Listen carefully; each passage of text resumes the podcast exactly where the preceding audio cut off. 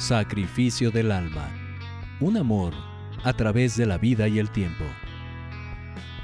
Capítulo 10. En el parque.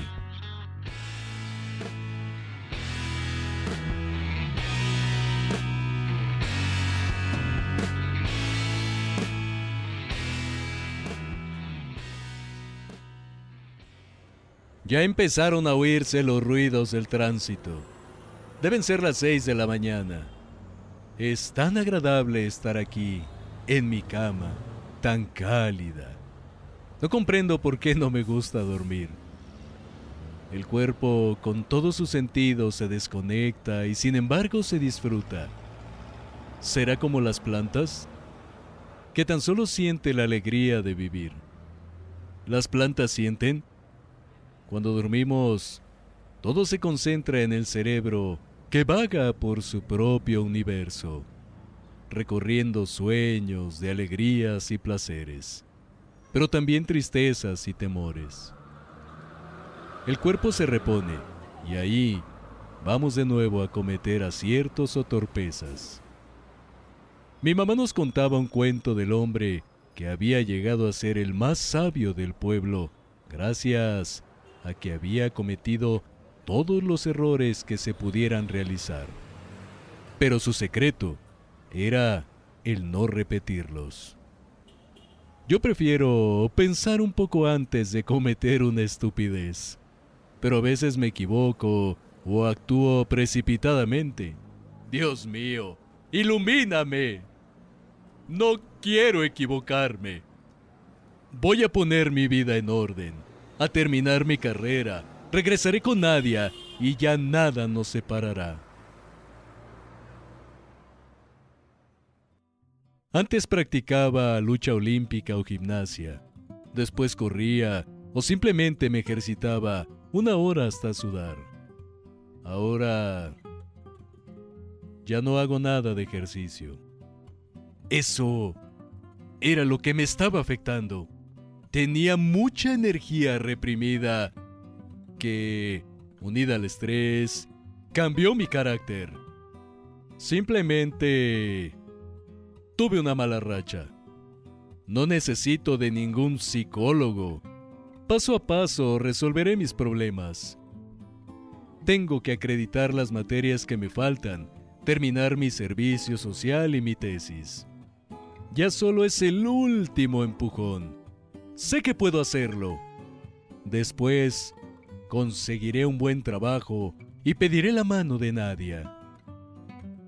Me da la impresión de que sus padres me aceptaron, porque creían que no duraríamos mucho tiempo, y espero que no sepan de nuestro rompimiento. Todo se va a arreglar. Nacimos el uno para el otro, y tengo que demostrar mi valía. Les enseñaré, en especial a esa cuñadita presumida, que puedo darle a mi familia los recursos para una vida holgada y uno que otro lujo. Pero más gusto me dará el día que salgamos de esta ciudad a una nueva. Mi madre ya trabajó mucho y si se jubila no va a hundirse en este departamento. Tiene que ver cosas nuevas y vivir una vida diferente.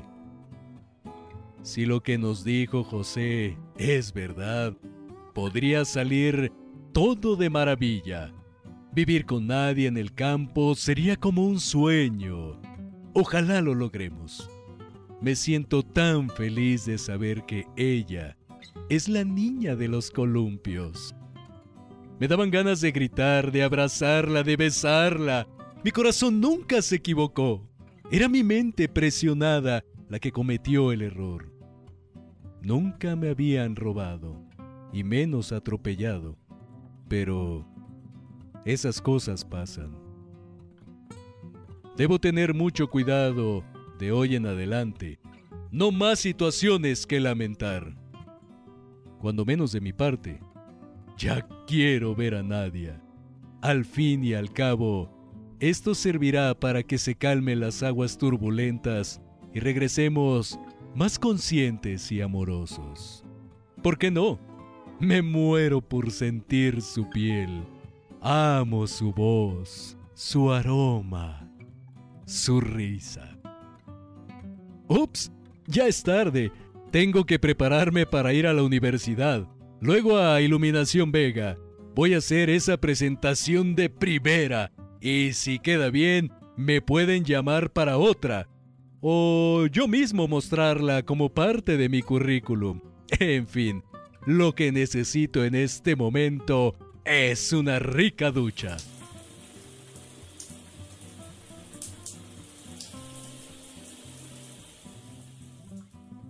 El viaje que tuvo Manuel en el que pudo contemplar su vida pasada y parte de la actual sirvió para que recapacitara de alguna forma, aunque él no recordara nada.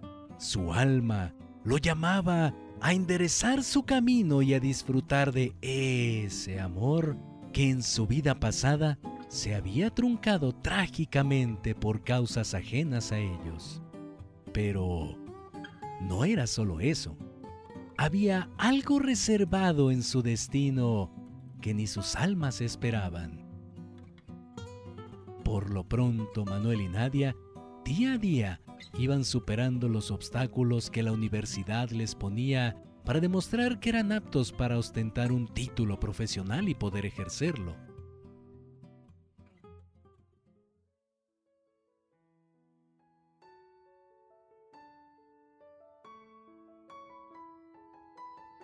El día de la cita en el parque con Nadia había llegado.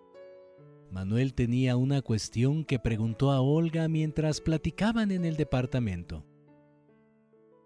Hermana, tengo una duda y quiero que me ayudes. Pero antes quiero preguntarte algo. Sí, Manolo, pregúntame lo que quieras. En estos días, cuando te platiqué que Nadia era la niña de los columpios, Fingiste ignorarlo, aunque tú ya lo sabías, ¿verdad? Así es, Manuel, pero lo hice porque ella me lo pidió. Yo a Nadia la veía de vez en cuando en la colonia desde ese día, pero no sabía que te había gustado. Si tú me lo hubieras confesado, te hubiera ayudado a encontrarla. Sí, fui muy tonto. Era un niño. Lo peor es que a mi edad volví a cometer una estupidez y terminamos. Pero hoy me reconcilio con ella. Si es que me perdona. Y por eso necesito tu ayuda. El día que la conocí, fuimos a buscar unos caballos y después nos fuimos a los columpios que están en el lado norte. ¿Estoy en lo correcto? No me acuerdo muy bien, si quieres te acompaño y cuando llegue Nadia, si es que llega, me desaparezco. Estoy seguro que llegará. Y... acompáñame, por favor. No voy a despreciar cualquier ayuda que me ofrezcan. Ya se acabaron los orgullos tontos. Manuel y Olga fueron al Parque de los Venados a localizar los columpios donde se encontraron aquella vez. Manuel se sentó en uno y Olga en otro, pero al ver que llegaba Nadia, se paró y le cedió su lugar sin que su hermano lo notara. Y se alejó. Siento que mi corazón late con fuerza, dijo Manuel. Ahora estoy seguro que aquel día fue el más feliz de mi vida. Manuel empezó a mecerse creyendo que Olga continuaba a su lado escuchándolo. Silenciosamente, Nadia también se mecía en forma paralela con una leve sonrisa. Ese día fue increíble. Me mecía sintiendo algo por dentro, como si volara por las nubes. Es increíble. Lo estoy volviendo a sentir. Yo repetía, Fuerza G, 5, 6. Y cuando escuché su risa, Sentí como si el ala de un ángel rozara mi corazón y mis entrañas, como la más bella caricia que pudiera existir. Nadia comenzó a reír como cuando era niña y Manuel la escuchó. ¿Eres tú, Nadia? ¿Estás aquí? Sí, mi amor, estoy volando junto a ti. Manuel bajó los pies para frenarse y Nadia hizo lo mismo. Cuando se bajaron del péndulo, se abrazaron desesperadamente y se besaban impacientes. Mi amor, perdóname, ven conmigo. Vamos a mi nave espacial a recorrer el universo. Vamos a lugares que jamás imaginamos. Lucharemos contra la adversidad. Superaremos todos los obstáculos que el destino nos depare. Te juro que ya nunca me separaré de ti. Te amaré por siempre y para siempre. Te amo, Manuel. Pase lo que pase, nunca me separaré de ti. Siempre te apoyaré y pelearemos juntos contra todos los infortunios y reveses de la vida. Ya no habrá nada que nos separe. Te quiero, Manuel. Después de darse amor y blancas promesas, Nadia le propuso a Manuel. ¿Nos mecemos de nuevo en los columpios? Es divertido.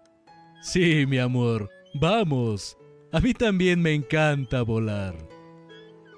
La inocencia es un tesoro que irremediablemente se pierde, pero pueden guardarse otros, como la alegría de un niño el amor de un adolescente y la pasión de la juventud. Quien los pierde, poco a poco muere.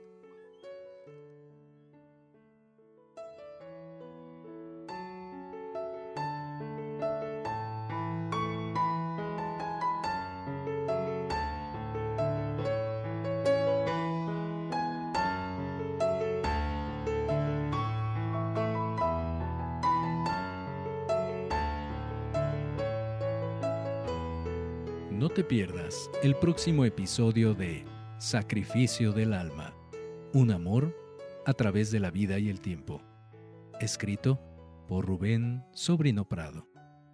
Esta obra está registrada y protegida por derechos de autor número 03 212 1025 1335 0700 01. Si deseas adquirir el libro de manera física, puedes hacerlo en las librerías El Sótano o bien en la librería Pessoa de Querétaro. Asimismo, al correo liberdist.yahoo.com.mx. O bien, contacta directamente al autor vía Facebook, Rubén Sobrino Prado.